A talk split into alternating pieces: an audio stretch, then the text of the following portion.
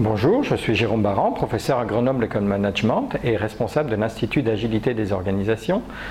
Le troisième pôle de l'agilité qui nous apporte aujourd'hui est la juste innovation. Alors là aussi, nous sommes allés vers un néologisme parce que euh, l'innovation euh, a beaucoup changé toutes ces dernières années. Euh, si je considère finalement trois phases de l'évolution de la culture industrielle récente, nous avons eu des stratégies au départ qui étaient des stratégies plutôt de volume. Dans ces stratégies de volume, le mécanisme qui importait le plus, qui est un mécanisme économique, était ce qu'on appelait l'effet d'expérience. L'effet d'expérience qui fait une corrélation entre les volumes accumulés et vendus et le coût unitaire de fabrication. Et ce coût unitaire diminue avec les volumes. Selon cette règle-là, on a intérêt à ne pas innover. Donc l'innovation se faisait le plus rarement possible euh, dans un premier d'abord, et ensuite l'innovation euh, se faisait par juste amélioration. On est d'ailleurs arrivé aujourd'hui dans l'industrie à parler de méthodes d'amélioration continue. Donc parce que le principe, ça va être d'essayer de rester le plus longtemps possible sur cette courbe d'expérience, puisqu'à prix relativement stable, évidemment, plus on est gros, plus on fait de la marge, et une marge importante multipliée par un nombre important de produits est évidemment infiniment plus performant économiquement qu'une marge étroite sur un nombre euh, étroit de produits. Ça, ça a été la première phase qui est une, démarche qui continue à s'imposer très fort aujourd'hui et qui a amené d'ailleurs aux délocalisations, mais c'est un autre débat. La deuxième phase, ça a été de dire, et c'est arrivé avec Michael Porter à la fin des années 80, de dire, ouh là, c'est bien de faire des volumes, mais il peut être aussi intéressant de faire de la différenciation.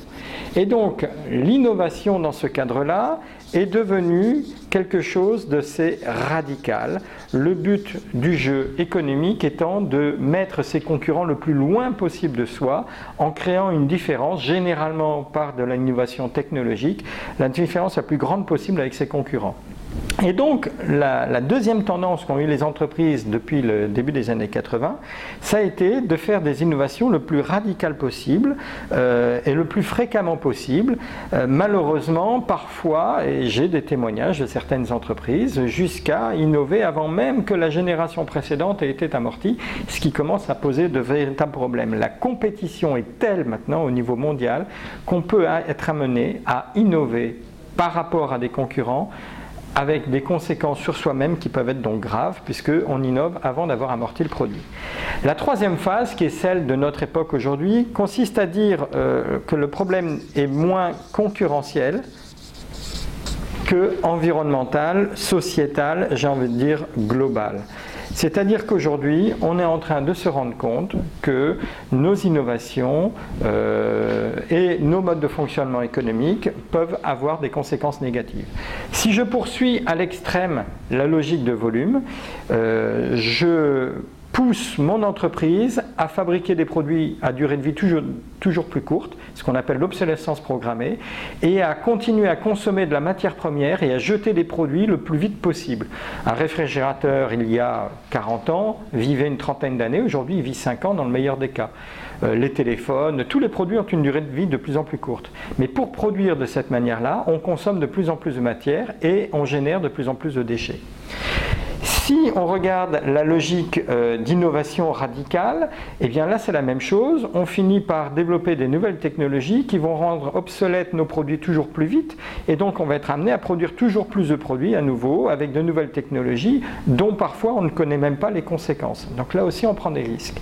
Le grand mouvement euh, qui se fait jour depuis une trentaine d'années dans l'écologie au sens euh, vraiment sociétal vert du terme, mais également la prise de conscience qui se fait jour par l'arrivée des grands pays euh, comme l'Inde, le Brésil, enfin les BRICS, de manière générale, et leur capacité de production, montrent que quand ils se mettent à produire dans les mêmes conditions que les pays occidentaux développés, eh bien, on se retrouve avec une augmentation du prix des matières premières, euh, une explosion euh, de ce prix-là, parce que la de ressources devient rare et on est obligé d'en tenir compte. Même chose, à l'échelle mondiale, on se rend compte que les déchets que l'on génère ne sont plus gérables, ils sont dans des volumes trop importants lorsque ces pays rentrent dans les mêmes système économique que nous.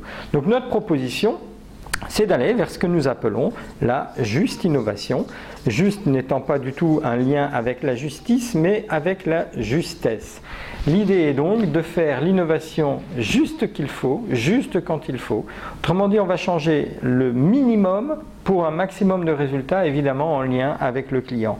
Donc par rapport à un client donné, on va essayer d'apporter la nouveauté qu'il réclame quand il la réclame et on va le sensibiliser en même temps que cette nouveauté peut être excessive et on va essayer de faire à l'économie.